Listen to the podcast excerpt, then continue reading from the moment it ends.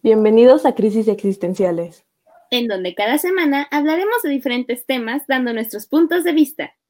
Cabe aclarar que no somos expertas en estos temas, pero, nos, interesan. Bienvenidos al Himalaya. ¿Quieren helado? En esta ocasión haremos algo diferente, pues tendremos un análisis de una historia junto con la presencia de la autora, tratando de conocer algo más sobre estas palabras. Esperamos que les guste y disfruten de este episodio. Así que, ya conocen. Pónganse cómodos, suban el volumen y acompáñenos en un episodio más de Crisis Existenciales. ¡Comenzamos! No son ojeras, son ideas acumuladas debajo de mis ojos. Hola, yo soy DJ y soy una de las locutoras que estarán en este podcast. No importa cómo alguien nazca, sino lo que llegue a ser. Hola, yo soy Liz y soy una de sus co-conductoras de este podcast. Trabajar duro por algo que nos interesa se llama estrés. Trabajar duro por algo que amamos se llama pasión. Mi nombre es Alex y soy una de sus co-conductoras en este podcast. Y en el capítulo de hoy tenemos un invitado bastante especial para nosotros. Y justamente es el autor de este escrito. Así que vamos a darle una bienvenida a Frankie Way.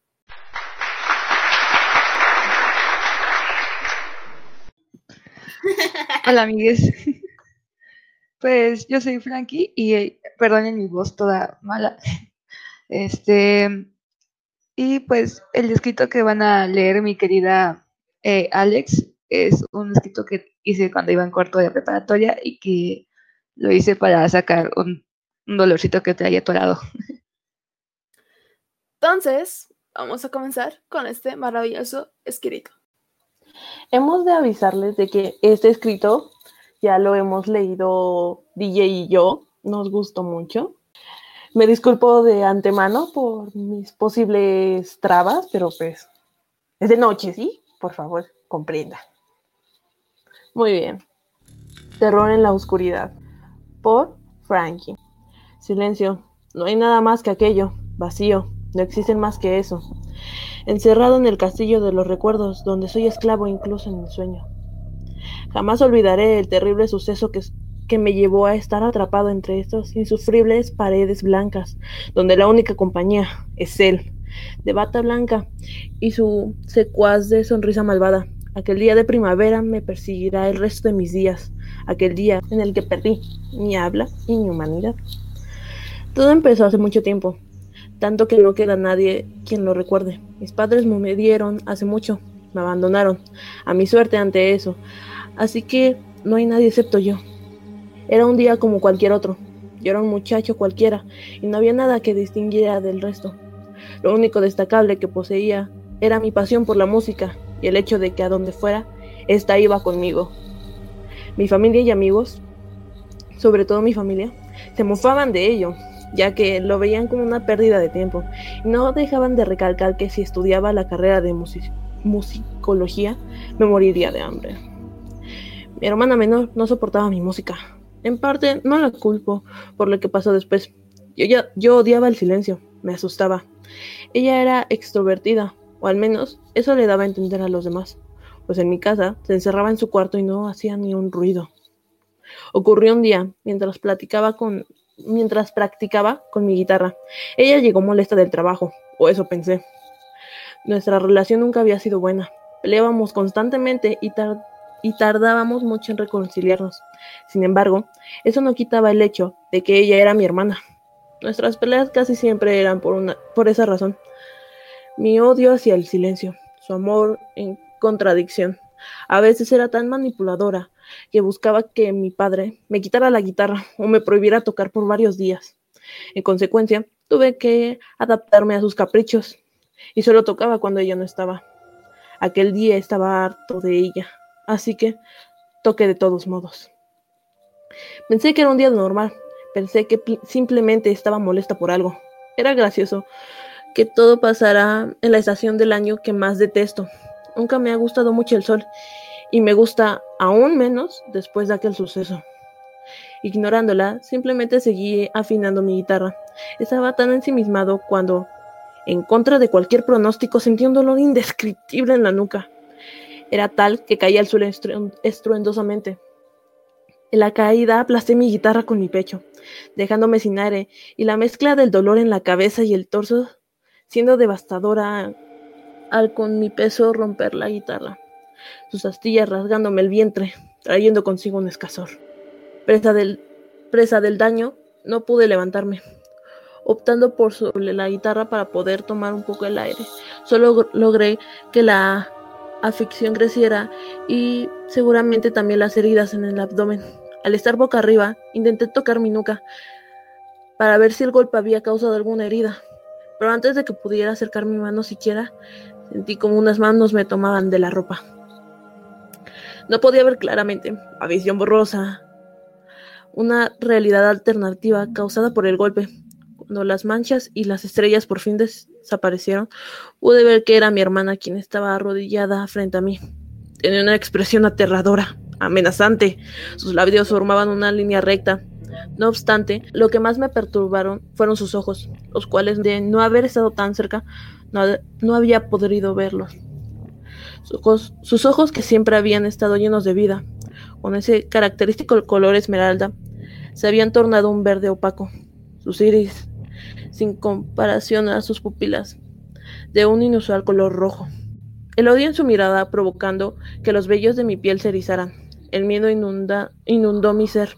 Estaba paralizado. No podía dejar de ver sus, sus tétricas pupilas. Apenas podía respirar. Ninguno de los dos se movió, por lo que parecieron horas. La escena recordándome a la de un león acechando a su presa, esperando cualquier movimiento en falso para poder acabar con esta. En segundos, la estancia se ensombreció y sus pupilas brillaron en, un en la inquietante oscuridad. La vi sonreír macabramente mientras se levantaba y empezó a dar vueltas alrededor de mí, amenazante. En cuanto habló, se me heló la sangre, su voz grave y vacía, incluso un eco escuchándose al final de cada palabra. Ay, hermanito, tú siempre tan apático con todo lo que te rodea. Claro, todo lo que no sea tu música, siempre, torturándonos con tu incesable ruido. No supe qué hacer. No supe si debería contestarle o simplemente quedarme callado. Cuando vio que no respondía, volvió a agacharse y a tomarme de la ropa. Al ver sus manos me di cuenta de que habían sido reemplazadas por tem temibles garras, mancha manchas negras y rojas en ella. ¿Qué? ¿Ahora no hablas? Jamás te pedí nada, solo que fueras mi hermano. Pero una vez que te obsesionaste con tu música, te olvidaste de todo. Nos hiciste a un lado. Si no es tu música, no importa, ¿cierto? Quise responderle. Una sombría y amarga risa emanó de ella, cortando mis palabras. Ni siquiera te diste cuenta de que desaparecí por más de tres días, ¿cierto? Claro que no. Se levantó y empezó a dar vueltas a mi alrededor, mientras chasqueaba la lengua. Mientras avanzaba, pude ver cómo giraba los engranajes de su mente, y cuando encontré la respuesta, me di cuenta de que estaba perdido. Ya sé, sé cómo te castigaré. Aseguraré de que te arrepientas por haber dejado que esto me pasara, dijo mientras se señalaba a sí misma. Toda la oscuridad desapareció. La luz llenan, llenando hasta el más abandonado rincón, luz del sol. Me saltó encima, intenté forcejear. En represalia, me aplastó la mano con la pata de una silla de la cual me había caído. Quise liberar mi mano, pero súbitamente mi cuerpo fue incapaz de moverse. Mis ojos, lo único que no resultó afectado, se acercó a mi oreja y me dijo la frase que me perseguiría por el resto de mis días. Jamás podrás escapar de mí.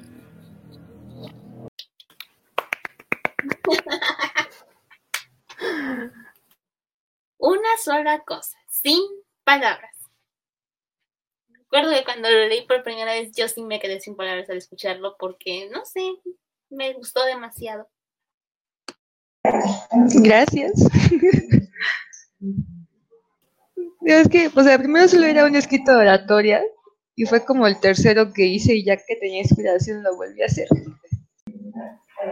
Inspiración siempre en esos trabajos.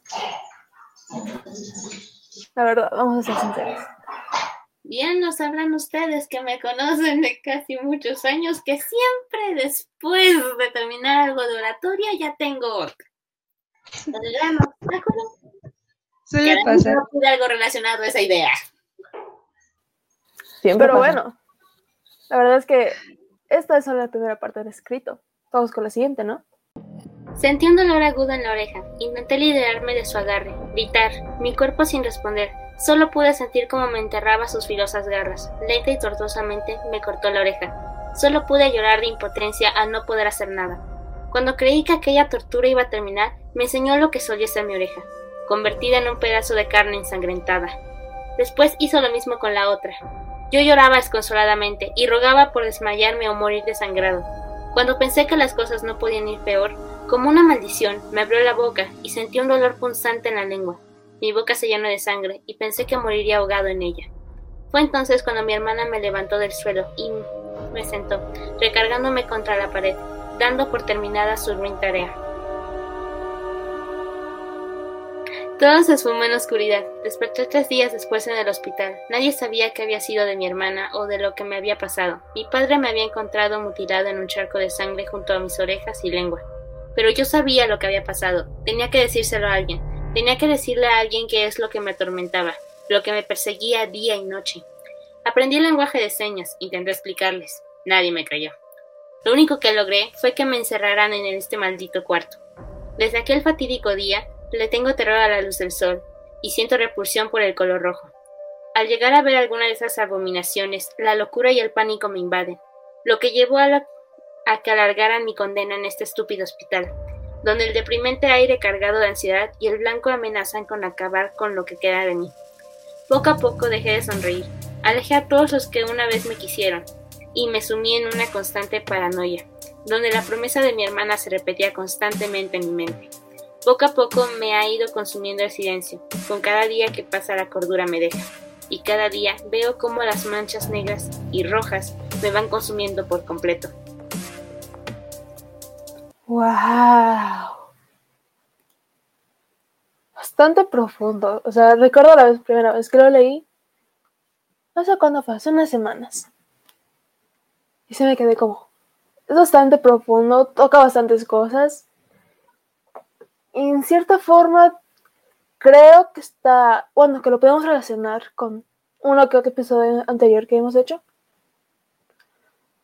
Puede estar medio relacionado con la sociedad del cansancio, que Frankie, que seguramente no sé lo que es, simplemente es cuando trabajamos bastante, ¿no? Y siempre tenemos que estar trabajando y pues nos cansamos en pocas palabras. Pero obviamente toca un tema aquí y es el ya no sé lo que a uno nos gusta, ¿no? Bueno, entonces Frankie, ¿nos quieres dar un poco más de contexto sobre ese texto? Bueno, pues eh, básicamente el escrito lo, lo basé en violencia interfamiliar, porque, bueno, yo vengo en un contexto medio feo y pues nunca he tenido buena relación con mis hermanos, hasta hace poquito, pero pues, ¿cómo se dice? Creo que es un tema que se habla muy poco el de que los hermanos son los más abusivos, a veces incluso más que los papás. Y este, en especial el mayor, pero aquí lo hice como el menor porque es como el más consentido. Y este, y pues, eh, ¿cómo se dice? Pues lo que quería como expresar todo el, el odio que puede haber entre los hermanos que crean los papás mayormente. Como llegar a un extremo, ¿no? Donde la desesperación, el odio y el rencor terminan literalmente enloqueciendo a uno y el otro lo paga. Sí, básicamente. Porque a veces, este, pues, los papás no se dan cuenta y termina siendo, pues, el, o, sea, puede ser que todo sea en parte culpa de los papás, porque deja que uno haga, deshaga, etcétera, y los otros pagan. Pero no sé, no sé si vieron Avatar, para que me entiendan un poquito. Sí, sí, o sea, eh, Zuko y Azula, ¿no? Que Azula era la favorita, la prodigio, etcétera, y Zuko era el, pues la oveja negra. Y pues no intentaba copiar ese contexto, eh, pero pues al final fue muy parecido. Solo intento como dar la como del contexto del odio que se tienen los hermanos pero al mismo tiempo el cariño y la traición. Sí se notó todos esos sentimientos al momento de escribirlo o al momento de leerlo. Se siente cómo está la opresión, la ira, eh, la traición, más que nada. Pero al mismo tiempo, como dijo esta Alex, la desesperación de cuando alguien pierde y alguien sale herido, se tomó perfectamente. Lamentablemente yo no me puedo identificar precisamente con ese sentimiento, ya que yo soy hija única, así que nunca he tenido esa sensación. Aunque considere a mi tío como mi hermano mayor, no es que nos llevemos de esa manera, ya que al no ser parientes como tal de sangre directa, no tenemos ese sentimiento, pero aún así creo que lo puedo asociar a las personas que te lastiman, como yo he tenido a gente muy cercana que me ha herido, lamentablemente. Pero de igual manera, creo que eso me ayudó a identificarme con la historia que escribiste. Siento que como logramos en el ¿qué era? quinto episodio, cuarto tal vez, que justamente hablábamos del arte y de cómo lo podemos interpretar de varias maneras. Obviamente, este escrito, como lo acaba de decir DJ, se puede interpretar como desde el punto de vista de nuestro autor, que está aquí, que es de relación entre hermanos, también lo podemos identificar con un familiar, no un amigo, ya que en sí el sentimiento puede ser el mismo hasta cierto punto y pues lo único que podría cambiar en este caso sería el sujeto o los sujetos. Ay, se siente muy bonito escuchar eso, que se puedan relacionar con el escritor. No sé, me, me sentí bonito. Ay, yo siempre he dicho que eres una persona muy maravillosa. Confirmo. Todos estamos de acuerdo. bastante, bastante. Bueno, si nos queremos poner más analíticos de lo que normalmente nos han escuchado en estos episodios. Y es que tú no te pones analítica, ¿verdad? no, claro que no. Los que me conocen saben perfectamente que soy la más simple de pensamiento de todo. Este Uy, sí, luego DJ. Mentiras.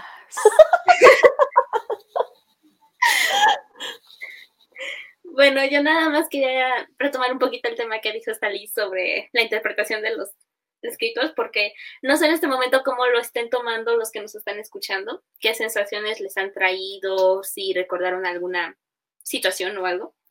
Pero sí, es verdad que, como dijo Stalin, y como mencionamos en otros capítulos, el arte influye de diferentes maneras. Te puede despertar algún recuerdo, algún sentimiento, puede motivarte a seguir adelante o evitar eso. Porque, no lo sé, creo que de alguna manera si quieres buscar motivación dentro de la historia, puedes buscar algo así como de, a pesar de todo eso, pues sigues continuando. Aunque el miedo está ahí, continúas de alguna manera. Y esa es una elección que también tú puedes hacer. Creo que ese sería un tema que podríamos tocar al momento de leer esta historia, además de la traición y el sentimiento, ya que no todo es blanco y negro, siempre hay una extensa área gris en medio. Aunque el profesor de filosofía hace mucho tiempo nos diga que no es cierto. Siempre hay un gris ahí. Efectivamente, yo no sé por qué siguen negando que hay una línea gris. Por supuesto que hay un área gris. Mira, a él le gusta estar negando todo. bueno, pregunta. Es que es medio extremista el señor. Sí, un poco. Se mete mucho en su papel. Impresionante. Efectivamente. A veces no sé si lo hace para llevarnos la contraria nada más. no sé, a mí me da la sensación. Mm, Yo quiero aprovechar esos momentos para explotar en pensamiento, por así decirlo. ¿Cómo no lo haces?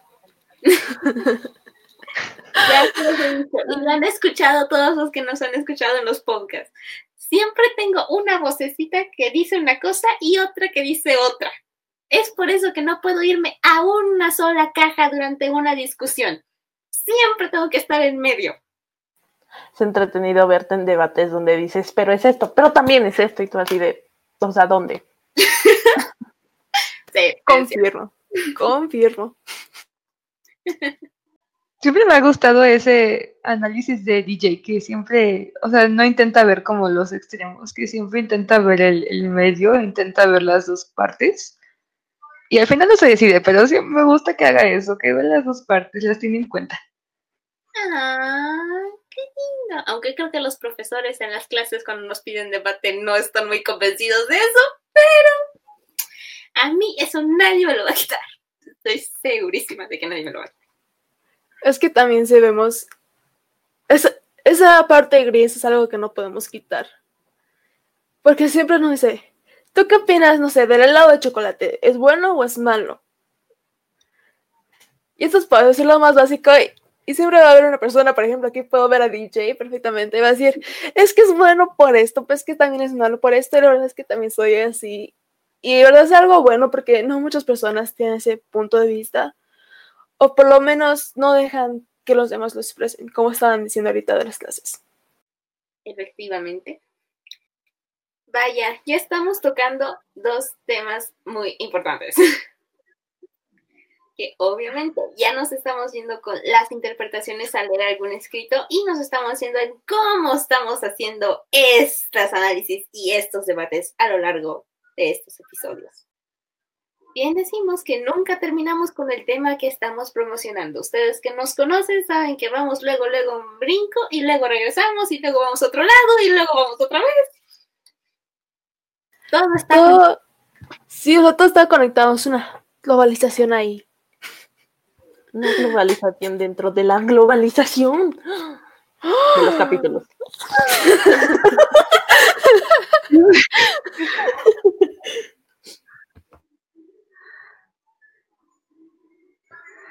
Eso de las interpretaciones me parece muy padre, porque, nada, o sea, me, me, me sorprende mucho porque nunca me hubiera esperado que alguien vea el lado positivo de mi escrito. nunca, o sea, yo lo tenía todo todo malo, todo ya, eh, ya, adiós a la vida. Y, y Diana viene a decir lado bueno, y dice, ¿a poco hay lado bueno? No sé, o sea, creo que eso es lo más padre de la interpretación del lector, que el lector lo toma como él lo siente y como el- su punto de vista. Y eh, no sé, eso es algo muy bonito. También es que a veces uno como lector o como otra persona que no haya sido el que ha hecho este, este escrito, este arte, pues también lo toma dependiendo con sus experiencias, ¿no? Como está diciendo DJ, yo lo siento como con otras personas, no un familiar, ¿no? También, justamente eso me acordó que esto también esto puede ser como un tipo de metáfora de uno con una pelea con, su con sí mismo, ¿no? El lado bueno y el lado malo peleándose, uno termina ganando. Y si es que siento que cada uno de los que estén escuchando este podcast lo va a ver de mane- manera diferente, ¿no? Y es que uno pasa por tantas cosas, puede ser tan similares o tan diferentes a otras personas, que le da su propio sentido a lo que lee, a lo que escucha, a lo que ve. Y es algo que en sí tenemos que respetar y es bastante interesante saber cómo estaba diciendo este Frankie hace unos momentos. También creo que es esa excepcional habilidad del escritor de que te puedas relacionar tanto con la historia y con el personaje, aunque no sea tu historia y tú no la estés viviendo, pero al fin y al cabo sientes lo mismo, llegaste a sufrir lo mismo o cosas parecidas. Creo que creo que eso habla muy bien del escritor y de su magnífica habilidad de poder expresar tantos sentimientos en realmente tan pocas palabras. Un aplauso, por favor.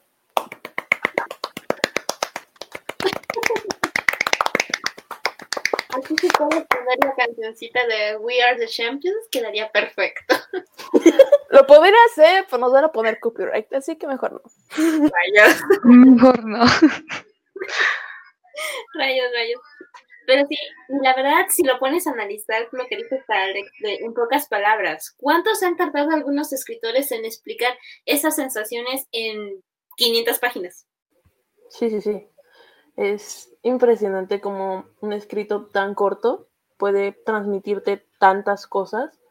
Y no sé ustedes, pero mientras lo estaba leyendo, yo me estaba imaginando otra vez ese cuarto oscuro, esa pelea, ese todo, todo estaba pasando por mi cabeza y me quedaba igual fascinada. No, igualmente. De hecho, ahí estamos entrando al contexto de la figura retórica de la imagen, porque eso también es una habilidad muy importante que tienen los escritores, de transmitirle sus escenarios, dónde, qué es lo que estás viendo, qué estás sintiendo, y puedes imaginártelo tal cual, que también tiene que ver con la forma de leer. Y aquí se dan cuenta quién es la que pone atención en las clases de literatura. ¡Ay, a ver!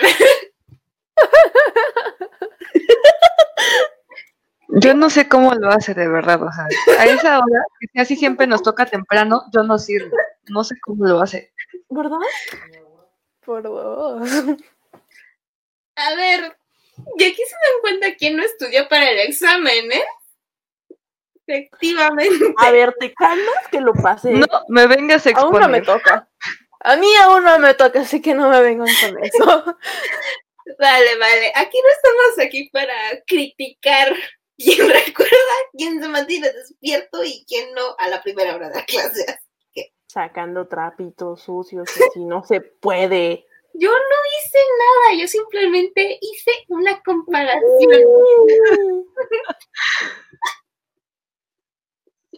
Ay, rayos, aquí yo creo que me van a lanzar todas las balas, estoy segura. Ya me vi en esos circulitos del circo esperando a que me lancen una daga y yo con Nada. Fight, fight, fight, fight, fight, fight, fight. No ayudas. No, pero sí sea, está- Ay. Liz es una carbonera, le encanta.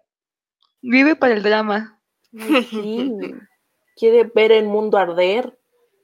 Y sí, pero no. Sí. Ustedes lo oyeron. Eh, lo vimos perfectamente. ¿qué se le va a decir? Además, esto es algo diferente porque creo que por lo menos esta Liz y yo, además de esta Frankie, nos hemos dedicado a escribir una que otro relatito que se nos ha llegado a la cabeza.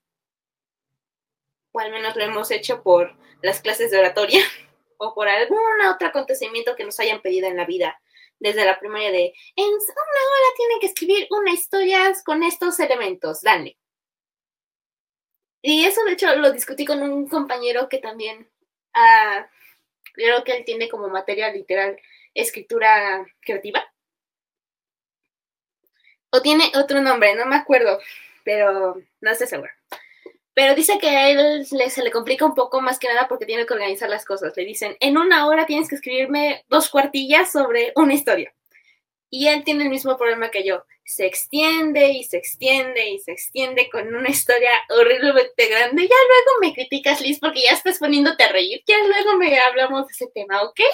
Dicen cinco cuartillas, se hace siete. O las educa.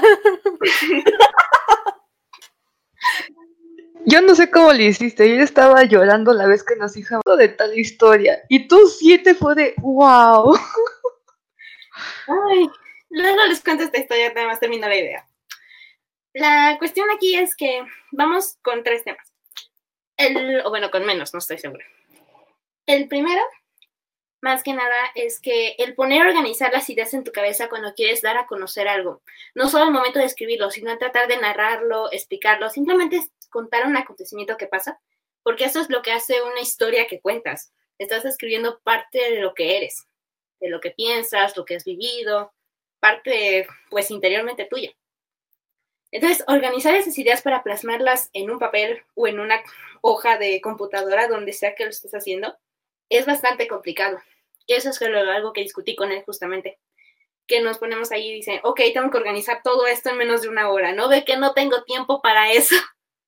Sí, denme un día. O luego pasa que no encuentras una solución correcta y tienes que extenderte para buscarlo, porque de hecho él tiene el mismo problema que yo. Creo que por eso nos llevamos bastante bien.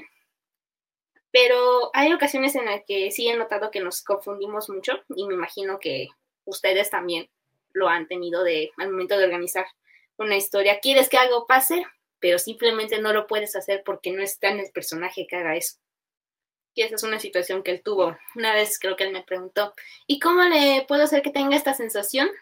Si él no es así, yo digo, pues no puedes. Es una regla que yo también tengo, de hecho. Quiero que se vaya contando la historia por cómo ellos lo hagan y que ellos tomen sus decisiones.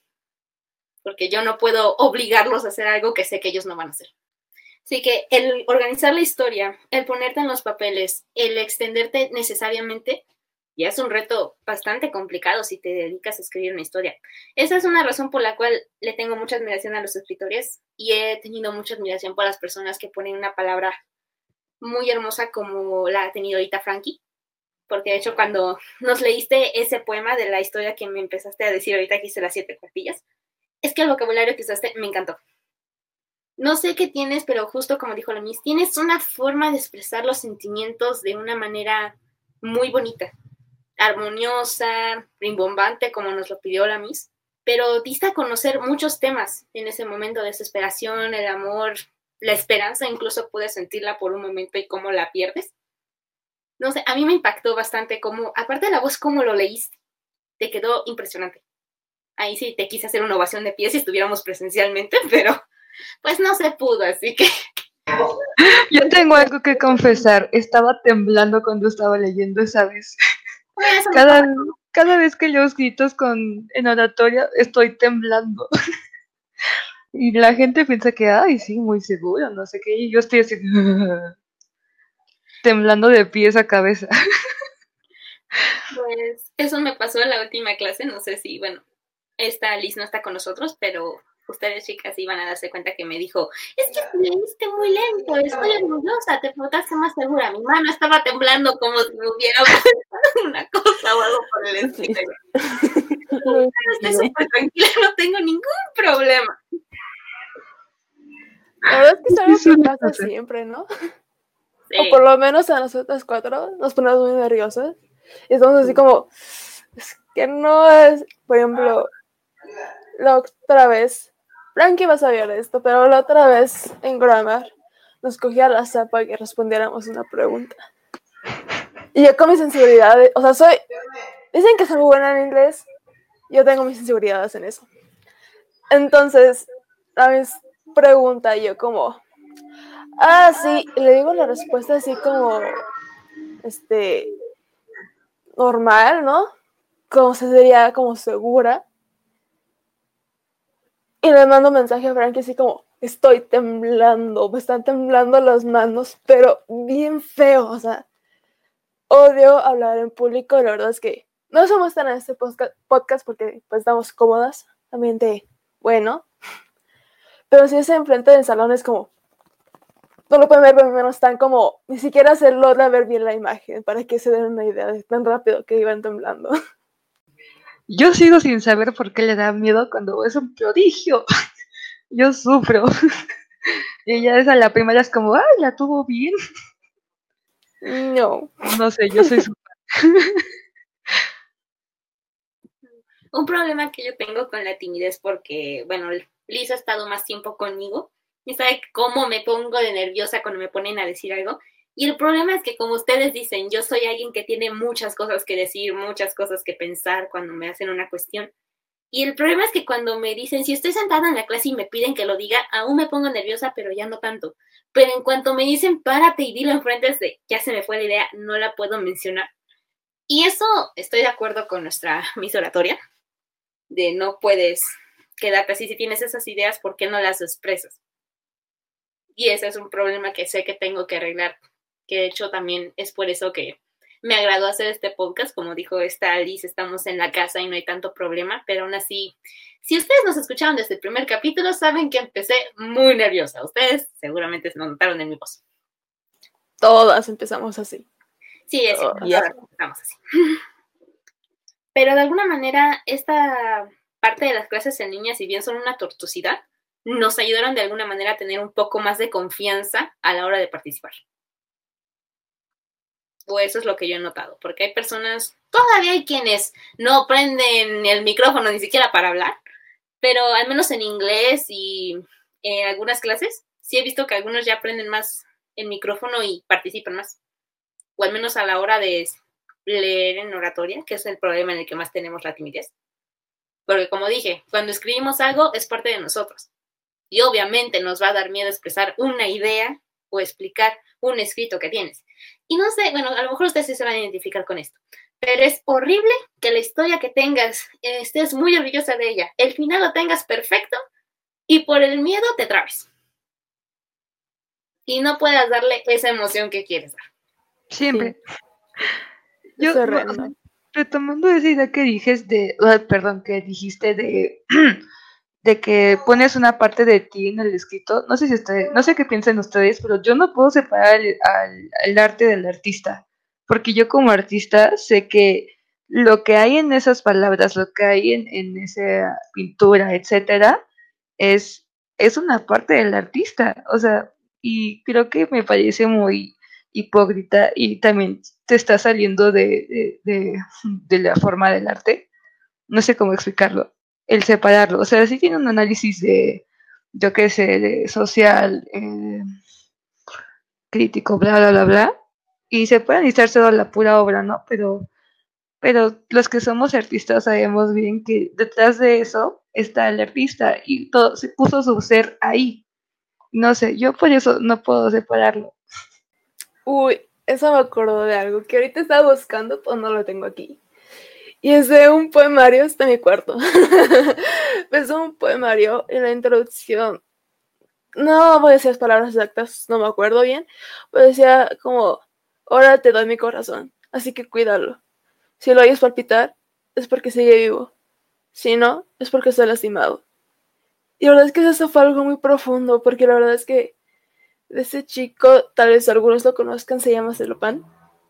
En su primer poemario puso eso. Y la verdad es que habla de tantas cosas, de tantos problemas que tuvo, que uno, como estamos diciendo ahorita con el escrito de Frankie, uno se siente identificado y justamente, como está diciendo, es una parte de la artista. Lo podemos como interpretar, lo podemos hacer nuestro en cierta manera, pero siempre será el artista.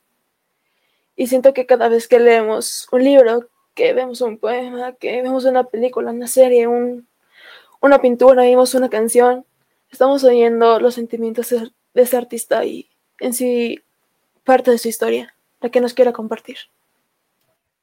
También creo que por eso es tan difícil para el artista y creo que puedo decir que los que estamos ahorita en este podcast somos artistas se nos es tan complicado compartir este arte, tanto escrito como en dibujo, etc, porque al final y al cabo, al fin y al cabo estamos mostrando una parte de nosotros, siempre vamos a dejar una parte de nosotros ahí, entonces es, es tan como aterrador de que alguien llegue a entenderlo tan bien, que sepa quién eres y te conozca, porque al fin y al cabo es lo que tú piensas y es lo que tú sientes. De hecho, si lo piensas, ¿cuántos análisis que hayamos visto, por ejemplo, de algún libro o alguna película, porque yo a veces suelo ver análisis sobre datos curiosos de esta cosa, pero de alguna manera siempre encuentran algunos críticos, algunas personas, decir, es el autor se inspiró en estas cosas para escribir esto o tomó estas ideas de su vida para escribir este relato. Y es bastante impresionante que a veces lo entienden y justo como dijeron anteriormente, es muy aterrador explicarlo. Porque si lo metemos, por ejemplo, la mayoría de los que estamos aquí somos muy tímidos, como ya lo hemos explicado al momento de hablar algo. Ahora, para mostrar nuestras ideas y nuestras creaciones, lo vuelve mucho más complicado. Ya que, como dijimos, expresamos una parte de nosotros, se la llevan. Y aunque lo que queramos separar, no podemos, porque de alguna manera lo ponemos, inconscientemente o no, sin mencionar que entre más emociones le pongas a una creación tuya, más aplaudida es. Lo hemos notado, por ejemplo, en el baile, cuando te ponen esas escenas en las que sienten los sentimientos mientras están bailando, etcétera, etcétera, lo aplauden mucho más. Está diciendo perfecto la emoción, la sensación que tiene, porque este, dicen la técnica no es suficiente bien puedes hacer una pintura que uses una técnica, no sé, postimpresionista, cubista, lo que quieras. Pero si no le pones un poco de tu emoción, no es ella realmente tu pintura. No es única, por así decirlo. Bien podrías hacer un dibujo simple o algo por el pero las emociones que dejas dentro de ellas, si bien es difícil que las vean, es bastante impresionante ver cómo las puedes plasmar. Eso justamente me acuerdo de un artista de K-pop, sí, muchas referencias, ya lo sé. Pero el punto es que él estaba viendo como unas clases gratis de canto, ¿no? Simplemente estaba hablando de ello, pero te da muy buenos consejos. Y él estaba diciendo que para ser cantante no importa qué tan buenos eres en hacer estas técnicas, sino en la forma de que transmites ese sentimiento, esa emoción. Y es algo que hablamos el capítulo anterior, que era justamente Halsey. Y ella tiene una forma de transmitir sus emociones y justamente sacó como una versión nueva de tres canciones de ellas, Graveyard, um, Alanis Interlude y 3am. Y lo hizo como son, una guitarra y su voz. Ningún efecto de sonido, ningún instrumento más. Y también lo presentó en vivo. Y la forma en que sientes eso, o sea, hasta te da ganas y estás temblando, ¿sabes? De que también lo hace de la forma que te hace sentir. Y es algo que a veces no nos damos cuenta, pero por ejemplo él estaba diciendo que en una de sus canciones, en una de sus canciones, él estaba tratando de dar ese sentimiento, ¿no? De este, es como si te quiero, pero sé que te tengo que dejar ir. Pero a la vez no quiero dejarte ir y estoy como no sé qué hacer. Y sé que ese sentimiento pudo haberlo expresado con un montón de vibrato, un montón de técnicas. Pues decidí hacerlo sencillo, simplemente hablar como un suspiro, tratando de poner tanto peso en la canción como pueda para expresar ese sentimiento. Y es algo que a veces, en cierta forma, como siento que a veces se ignora en ciertas canciones. Y siento que pasa más como en esos artistas como Halsey que de pronto tienen un boom y toda la gente quiere bailar, quiere cantar sus canciones, pero ¿alguna vez se dan cuenta de lo que están cantando? El sentimiento que da. Creo que es lo más maravilloso que he escuchado hasta ahorita, que esa pregunta que hiciste de ¿alguna vez se han dado cuenta qué es lo que están cantando? Y eso es que es, es, es, es wow, profundo. Y es que yo también he preguntado eso un millón de veces porque tú escuchas las canciones de la radio y pues hay algunas que son muy bonitas, ¿no? Como Coldplay, que dices, wow, qué bonito. O en el caso de, bueno, no sé si a ustedes les pase, la de Fix You, se siente el, deseo por, por querer ayudar a esta persona. No sé quién se la canta, pero se siente. Y tú dices, ay, qué bonito. Pero hay otra, pero por ejemplo, eh, esta canción de Sam Smith, de How Do You Sleep, mucha gente la canta así como sin nada, pero o sea, si tú le pones atención a cómo canta, puedes escuchar ese dolor, ese reproche de, o sea, te vale todo lo que yo hago, o sea, todo mi amor por ti y haces lo que está tu gana.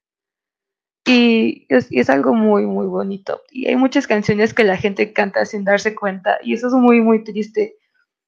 por ejemplo, o sea, yo soy un chico trans y hace hoy sacó mi artista favorito eh, una canción que se llama Mars que trata sobre una fan suya que le contó su experiencia, que sus papás no la aceptaban porque es una chica trans. Y John Blood viene también como de un contexto triste, que no se, no se siente aceptado, etc. Y logra plasmar tanto las emociones de, de la chica que no era aceptada y las suyas de saber qué sentirse nada en dos minutos. Y, o sea, la, o sea, no importa que se la escuche, sigo llorando. Es, es hermoso eso. Y creo que todos deberíamos poner atención a las canciones. No sé, incluso algunas de reggaetón dicen, dicen algunas cosas lindas. Está bien, antes de que empecemos a pelearnos por el micrófono, este. Eh, nada más quiero mencionar una cosita antes de que se me vaya la idea por el momento. Este. Ahorita que mencionaron de canciones que te inspiren algo o que te motiven algo. En estos días yo he tenido una canción en la cabeza, no sé si lo ubiquen, se llama You Raise Me Up. Y me empecé a buscarla, si no ahorita se las comparto. Este, empecé a buscarla en varios lugares, así que la canten, cantantes que hagan covers. Y me he dado cuenta realmente que los que les sale mejor la canción y los que me han colocado una sensación de escalofrío cerca de la parte del cuello han sido los que le ponen más sentimiento en la voz y se les nota. Nos puedes buscar algunos cantantes que la cantan normal en creo que hay un video sobre que la cantan varios niños. Y se escucha muy bonito, pero en algún momento siento que falta. Y cuando, aunque no la canten bien, de hecho hay una voz, no me acuerdo quién fue, pero no la tiene muy bien puesta la canción, pero le llega muy bonito el sentimiento. No llega a tantos saltos como normalmente podría llegar esta canción, pero se siente. Y de otra manera yo creo que eso es algo importante al momento de cantarla. Y el segundo tema que quería tocar era de que sí podemos tocar las sensaciones que nos dan las canciones, por ejemplo, o algunas otras artes, pero en este caso me voy a enfocar en las canciones en este tema.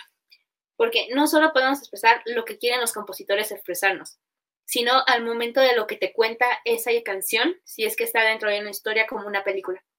Porque, por ejemplo, a mí en lo personal, ustedes ya saben, ya me han escuchado en mis introducciones, soy una niña Disney. Y personalmente a mí la canción de en el momento de la confrontación cuando están peleando y en el momento en el que Simba sube a la roca, esa melodía me llena el corazón, se me pone la piel de gallina. Cuando fui de hecho al musical, aún la tengo descargada y la escucho, siempre, siempre me causa un escalofrío. Porque de alguna manera en esa canción te muestra todo, te muestra cómo es la pelea, cómo finalmente consigues tus metas, cómo lo logras totalmente. Que es normalmente lo que hacen las canciones finales. ¿Qué otra canción me ha causado escalofríos? Este, si son muy de música o de muchos espectáculos, Defying Gravity de Wicked. Hoy en día la puedo seguir escuchando, de hecho hoy la escuché y me volvió a causar esos mismos escalofríos porque literalmente pude sentir cómo el personaje, tal vez no la cantante, sino cómo el personaje puede transmitir esa sensación de liberarse totalmente a pesar de lo que digan las personas. Así que al momento de transmitir algo, puede ser no solo el compositor, sino también la idea de lo que da esa canción o esa melodía o ese trabajo. Porque también eso sucede al ver una serie, al leer un libro. En el momento en el que vemos que finalmente llega un suceso que llena el personaje de alegría o que ves que algo impresionante acaba de pasar, ya sea por la música o por las palabras que dicen, te transmiten una emoción bastante fuerte y muy bonita. Sí, sí, sí. Yo ya he hablado de esta artista antes. Liz lo conoce. Ambas lo amamos por cómo transmite y creo que esta artista también nos unió más, ¿no? es J. Pelirrojo. Para mí, escuchar cualquier álbum de J es, es impresionante. Me transmite todo lo que él quiere decirte. Y tal vez no sea el mejor artista, ni el mejor cantante, ni tenga la mejor voz, pero lo que te dice, lo sientes, realmente lo sientes. El álbum que más me llegó fue hasta ahorita Los payasos nunca lloran. Todos los temas que tocan los payasos nunca lloran es impresionante. La canción que escucho y aún me hace llorar es Último baile. Escúchenla, siéntanla, porque realmente te dice algo sin realmente decírtelo, ¿sabes? Sin, sin utilizar esas palabras tan claras, pero lo entiendes tan bien y a mí me dan fríos escucharlo porque es de wow. Porque como una persona te puede transmitir tanto en tres minutos o menos, ¿saben? Entonces, creo que es lo bonito de, de la música, que mientras la quieras escuchar, porque ahí sí ya es de cada quien, mientras la quieras escuchar, pero escucharla bien y entenderla, vas a saber mucho del artista y también mucho de ti. Definitivamente, y no solo eso, sino escuchar este, justo lo que dijiste de los tres minutos, volvemos al plasmar las ideas. ¿Cómo se le ocurrió poner exactamente esas palabras en tan poco tiempo? Eso también requiere de mucha, mucha, mucha estructura. Porque de hecho es una cosa que nos dice mucho el profe de Elite, que de hecho se me quedó muy marcado ahí de las mejores historias son las que se cuentan en un solo libro para que no hagas más historias. Y es verdad, a pesar de que yo siempre me invento quién sabe cuántas historias más en el mismo libro, ya lo sabe. Pero de alguna manera yo creo que se puede explicar historias que te lleguen al corazón, aunque sean muy largas. Por ejemplo, este, ahorita mi saga favorita es la de, El pasaje de Justin Groening. Este, esta Alicia sabe, ese es el librote gordote con el que yo siempre cargaba durante toda la secundaria. Este, son tres libros de mil y cacho de páginas. No son chiquitos ni nada y es muy extensa. Pero en el momento en que leí el final de todos los libros me llenó de muchas sensaciones porque vuelven al tema.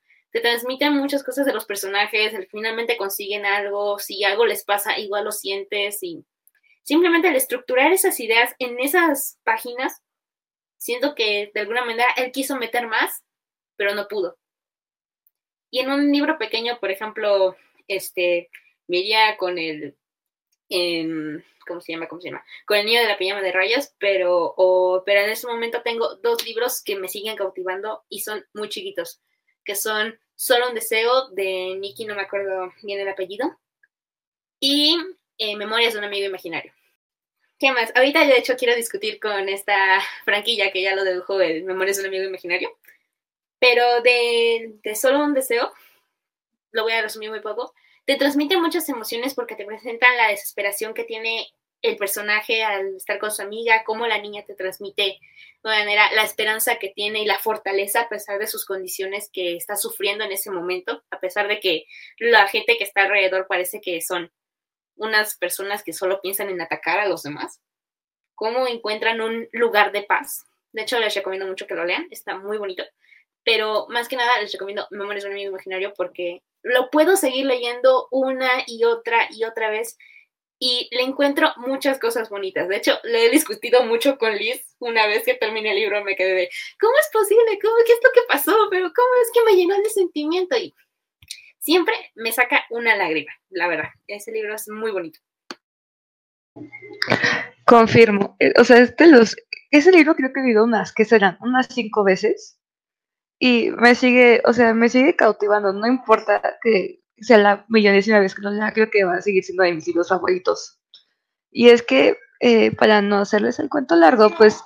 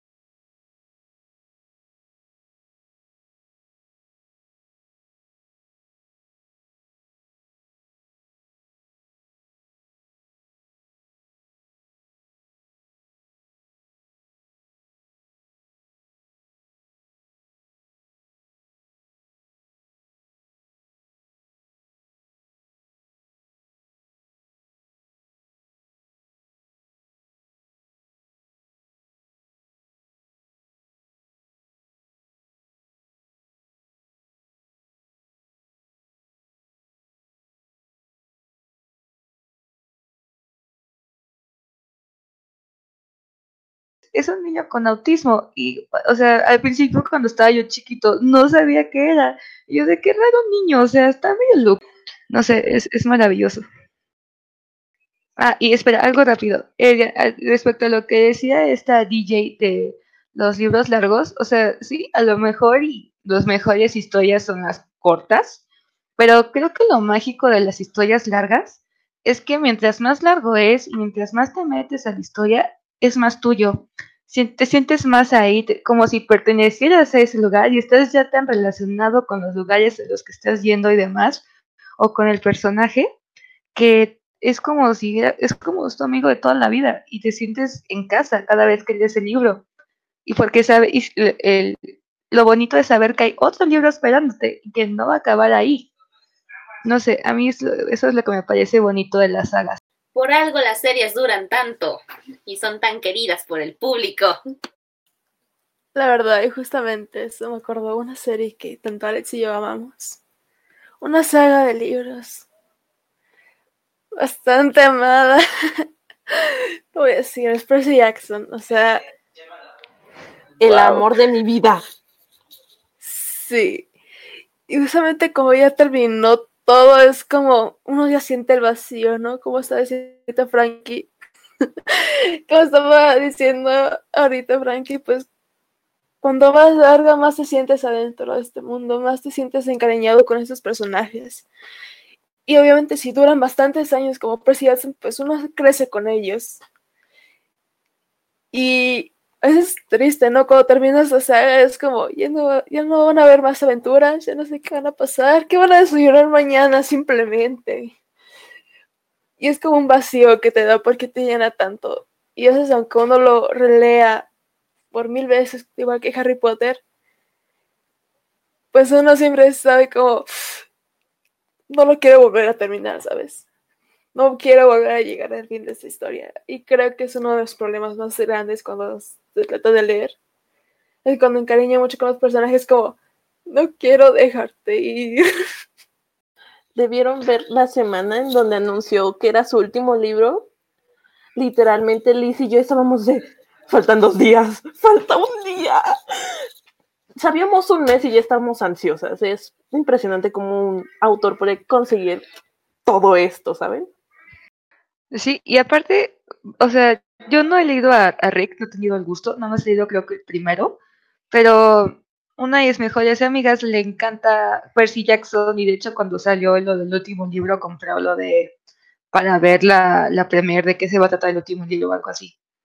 Y lo que más me gusta de él, y por eso quiero leer todos los libros, aunque sean creo que dos sagas de no sé qué tanto, y Magnus y etcétera, este, es que escribe los personajes muy bien y, o sea, incluso tiene mucha inclusión de, de razas, de diversidad sexual, etcétera, y es como, wow, hay un, hay un autor que, que le importa eso, y es que yo tengo el corazón roto por J.K. Rowling.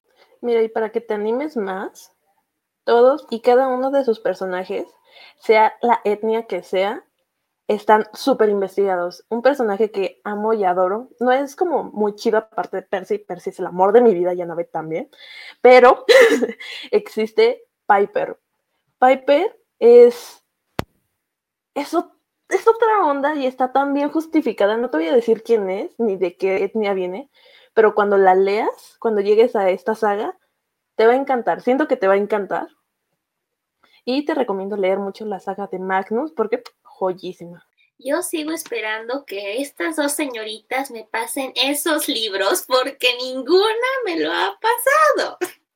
Deja que acabe la cuarentena.